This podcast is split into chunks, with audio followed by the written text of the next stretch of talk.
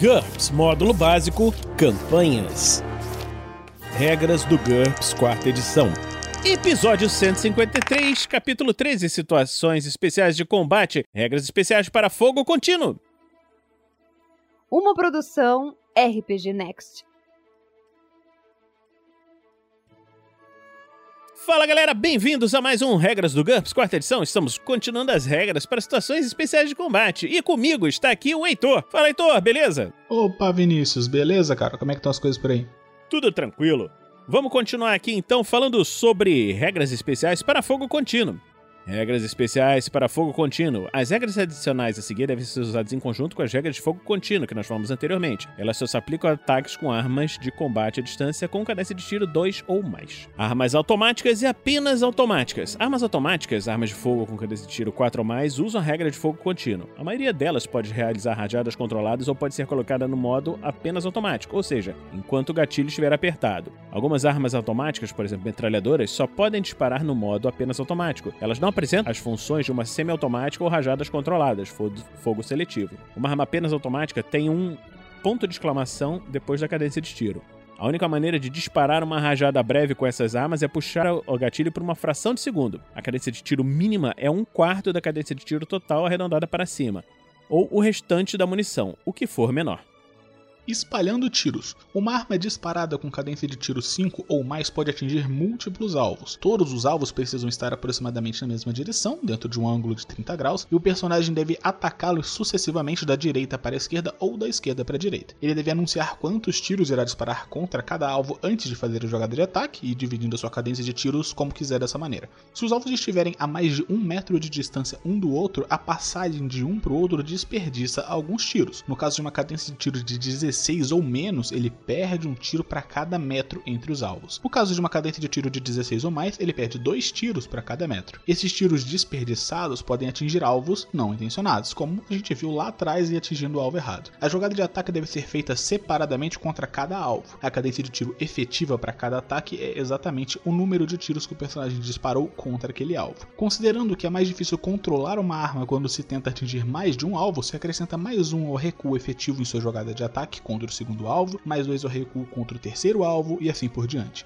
Então um exemplo seria o Sargento Kelly do Serviço Especial Aéreo, pô, todo mundo da Serviço Especial, do Serviço Especial no livro de GURPS, né? é claro. Ele chuta uma porta para abri-la e ele vê três terroristas armados. E sem nenhum refém à vista, o Kelly abre fogo. A sua arma é uma ADP de 4mm e meio, página 278 a gente viu sobre ela, e ele espalha seus tiros contra todos os três terroristas usando a cadência de tiro completa da arma que é de 15 disparos. Os primeiros dois terroristas estão 2 metros um do outro e o terceiro está a 4 metros dos dois. Kelly dispara 5 tiros contra o primeiro, desperdiça um tiro na passagem para o segundo, dispara 4 tiros contra esse, desperdiça 3 tiros na passagem para o terceiro e dispara seus últimos 2 tiros contra o último. Ele resolve essa ação como 3 ataques separados de fogo contínuo, um com CDT 5 e o recuo normal da, da arma dele, que é de 2, outro com cadência de tiro 4 e recuo 3, e outro com cadência de tiro 2 e recuo 4.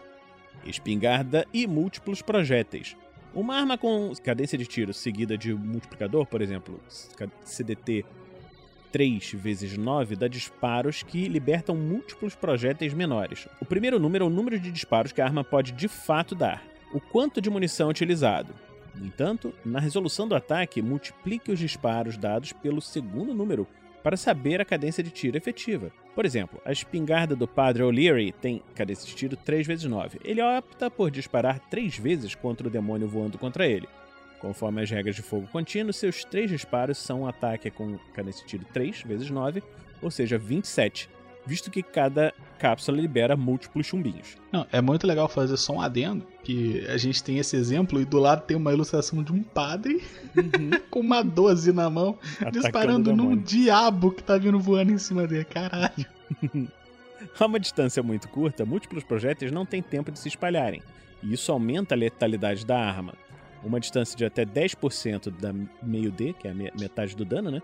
Não aplique o multiplicador à cadência de tiro. Em vez disso, multiplique tanto o número de dados de dano básico quanto RD do alvo pela metade desse valor, arredondando para baixo. Por exemplo, a espingarda do Padre O'Leary tem um meio dano de 50. Dessa forma, quando o demônio estiver a 5 metros de distância, ele estará suficientemente perto para que os chumbos não se dispersem muito. Se O'Leary disparar 3 vezes, sua cadência de tiro será 3 e não 27, mas como o ataque é uma carga de múltiplos projéteis vezes 9, o multiplicador de vezes 4 se aplica aos dados de dano básico e RD do demônio. O dano básico da espingarda é 1D mais 1, então O'Leary joga 4D mais 4 para cada disparo até um máximo de 3, dependendo de sua jogada de ataque. Contudo, a RD3 do demônio passa a ser RD12 contra esse dano.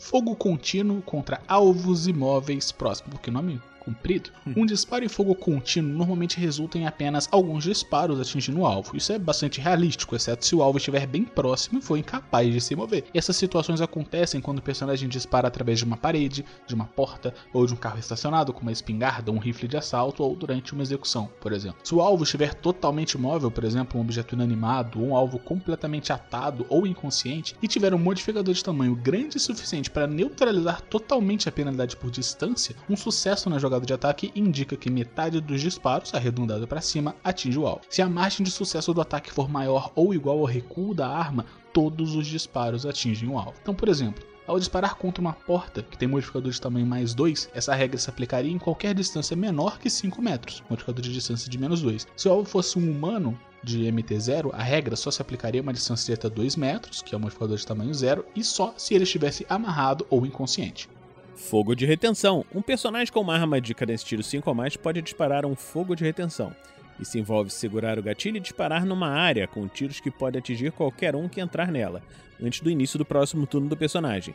Não é preciso ter um alvo na área quando ele começa a disparar. Para usar o fogo de retenção, o personagem deve escolher uma área de dois hexágonos em algum ponto dentro da distância da arma e executar uma manobra ataque total, fogo de retenção, e então começar a atirar. Essa manobra leva um segundo completo. O personagem não pode fazer mais nada no turno. O personagem também deve especificar quantos tiros está disparando, até um máximo igual a de tiro da arma. Uma arma com de tiro 10 ou mais pode atingir mais de uma área de 2 metros contanto que elas estejam adjacentes e que o personagem dispare pelo menos 5 tiros contra cada uma. Cadência de tiro efetiva em cada zona é o número de tiros disparados contra ela, e não o total de disparos. Uma vez iniciado o fogo de retenção, o personagem deve atacar qualquer alvo, amigo ou inimigo que entrar na área, ou numa margem de um metro para cada lado de uma linha imaginária traçada entre o personagem e o centro da área. Exceto pelas penalidades de visibilidade do alvo, todos os modificadores de ataque se aplicam, incluindo os bônus de fogo contínuo devido à cadência de tiro efetiva e quaisquer bônus por ter apontado antes da supressão. O NH efetivo final da maioria das armas não pode ser maior do que 6 mais o bônus de fogo contínuo ou 8 mais o bônus de fogo contínuo, no caso de armas montadas sobre veículos ou tripés. Se alguém for atingido, use a tabela de ponto de impacto aleatório. Não é possível visar um ponto específico com fogo de retenção. Isso pode fazer com que alguns tiros ataquem uma cobertura. Se todos os tiros de alguma forma atingirem um alvo, o personagem não poderá mais acertar nenhum tiro no mesmo turno. Então, estamos terminando aqui mais esse episódio do Regras do GURPS quarta edição. Esperamos que você esteja gostando dessa série. Se você estiver gostando, considere nos apadrear em picpay.me rpgnext ou em padrim.com.br rpgnext. Heitor, vai deixar algum recado pro pessoal? Ah, o mesmo de sempre, Vinícius, que é o convite para todo mundo que estiver ouvindo a gente para dar uma olhadinha no Bar da Bar da RPG, que é o projeto de produção de conteúdo de RPG que eu tenho com a minha esposa Jaqueline. A gente está ativo principalmente no Instagram, em arroba Bar da Bar da RPG, e a gente posta bastante coisa lá, então quem puder dar uma olhadinha lá, a gente agradece pra caramba. Beleza, então. Então, a gente termina por aqui e se encontra na próxima semana aqui no RPG Next. Regras do GURPS, quarta edição. Músicas por Kevin MacLeod e Scott Buckley. Uma produção RPG Next.